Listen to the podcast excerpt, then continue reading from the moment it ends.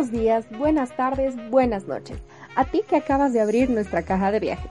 Estás a punto de ingresar a un espacio en el que encontrarás diversos temas del ámbito del turismo, donde nos sentaremos a conversar con nuestros invitados para descubrir nuestra cultura y aprender a viajar, incluso sin salir de casa. Te doy la bienvenida y te recomiendo que te pongas cómodo o cómoda y así explores el contenido de esta caja junto a nosotros. Comenzamos.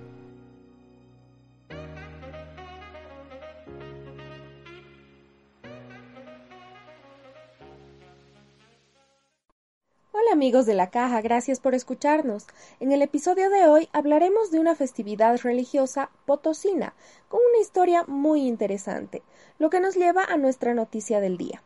Estamos hablando de la festividad de San Bartolomé, más conocida como Chutillos, que se celebra cada año en Potosí, atrayendo a propios y extraños a jornadas de muestra de la cultura de la Villa Imperial en una tradición que se remonta hace siglos. Si bien es cierto que la festividad se ganó un lugar en el calendario folclórico boliviano, no es menos evidente que su origen es desconocido para la gran mayoría de los potosinos y se ha convertido en una manifestación folclórica, en la que más allá de la fe predomina la ostentación y el mero afán de divertirse.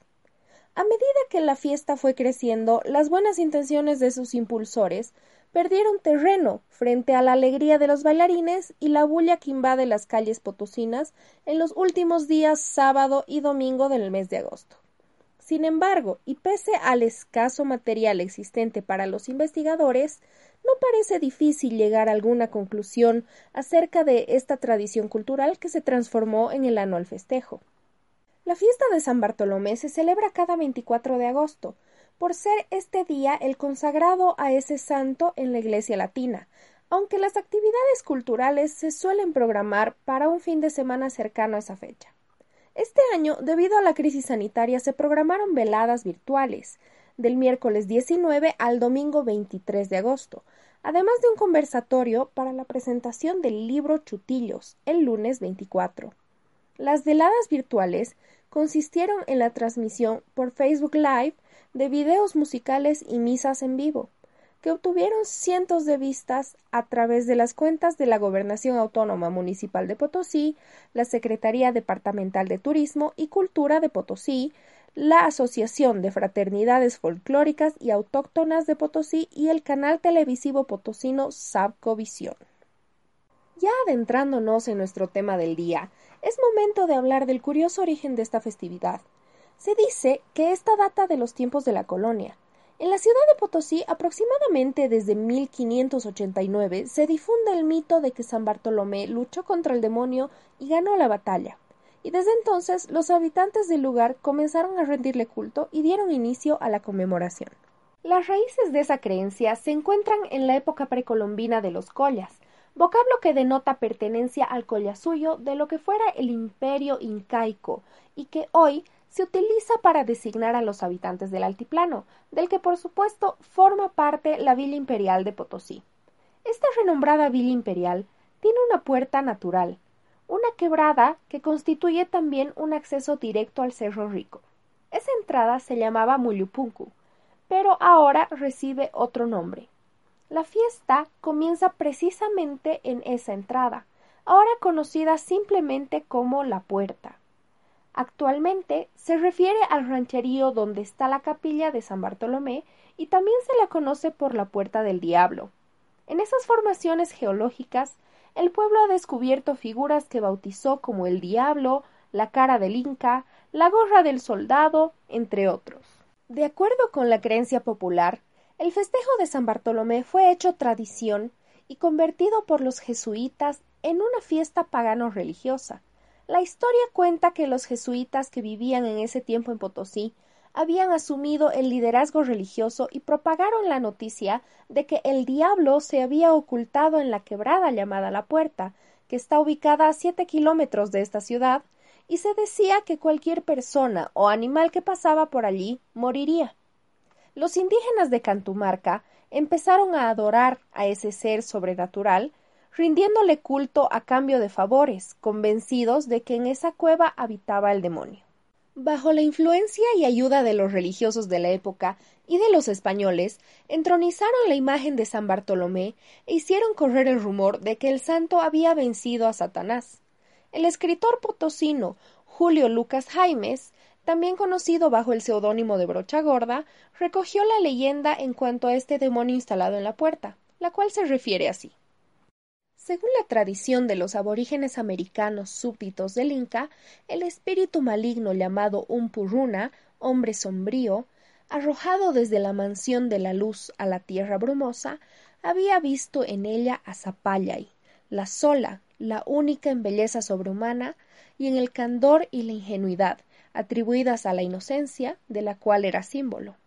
Enamorado de ella, la arrebató un día de entre su pueblo que la amaba, y para ocultarla a las investigaciones de los hombres, con la fuerza y poder misteriosos de que un purrún es rey, partió en dos la inmensísima mole granítica de dos leguas de contorno, abriéndola en estrecho paso de curvas irregulares, en donde serpentea un torrente bullicioso, lamiendo a veces la base misma de aquellos murallones portentosos. Pues en el centro de aquella grieta, que los profanos creen obra de la naturaleza, en uno de sus más amplios recodos abre su boca negra con picos como dientes, una caverna oscura, misteriosa, objeto durante muchos siglos de las leyendas más curiosas. Esa es la cueva del diablo.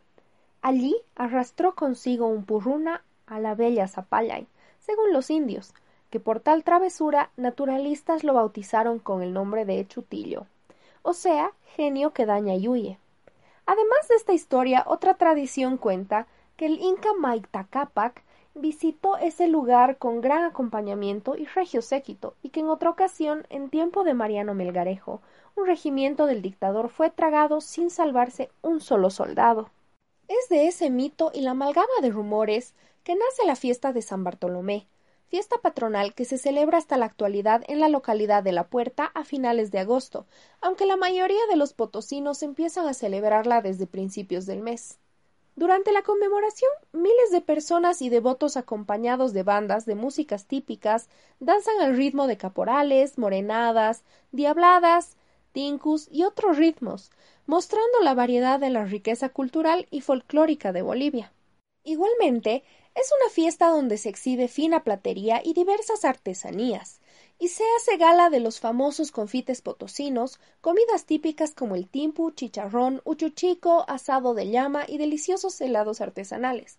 También es conocida como entrada o festividad de los chutillos, ya que además del mito, es el nombre que reciben los participantes que se disfrazan de jinetes argentinos o mexicanos. Dentro de las principales atracciones de esta entrada figura su celebración en la ciudad de Potosí, la urbe boliviana más importante de la época colonial, que aún guarda en sus calles, casonas y su gente la magnificencia de esa época, ante la visita de miles de turistas de todo el mundo. Otro aspecto que seduce es el desempeño de los danzarines, especialmente de aquellos que representan las danzas típicas de Potosí como el tinku, los potolos, la cueca potosina y la pinquillada. Y por todo lo mencionado, es que esta manifestación fue declarada en 2015 como Patrimonio Cultural Intangible del Estado Plurinacional de Bolivia y del municipio de Potosí. Con estos datos hemos llegado al final de nuestro episodio de hoy. Aquí en la caja de viajes queremos recordarles que si les gustan los temas culturales como este y otros del ámbito turístico en general, pueden seguirnos en nuestras redes sociales, dejarnos sus comentarios, visitar nuestro blog y, claro, escuchar también los otros episodios que se encuentran en nuestro canal.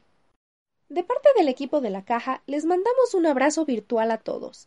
Siempre sean curiosos, lean e investiguen acerca del pasado, porque se pueden encontrar con historias como esta, que quizá nos ayuden a entender mejor quiénes somos ahora.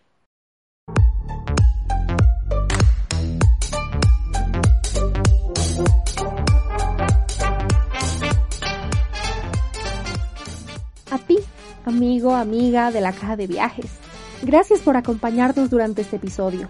Por hoy llegó el momento de cerrar nuestra cajita, pero recuerda que estamos aquí cada semana con un episodio inédito, esperando para compartir nuevamente contigo.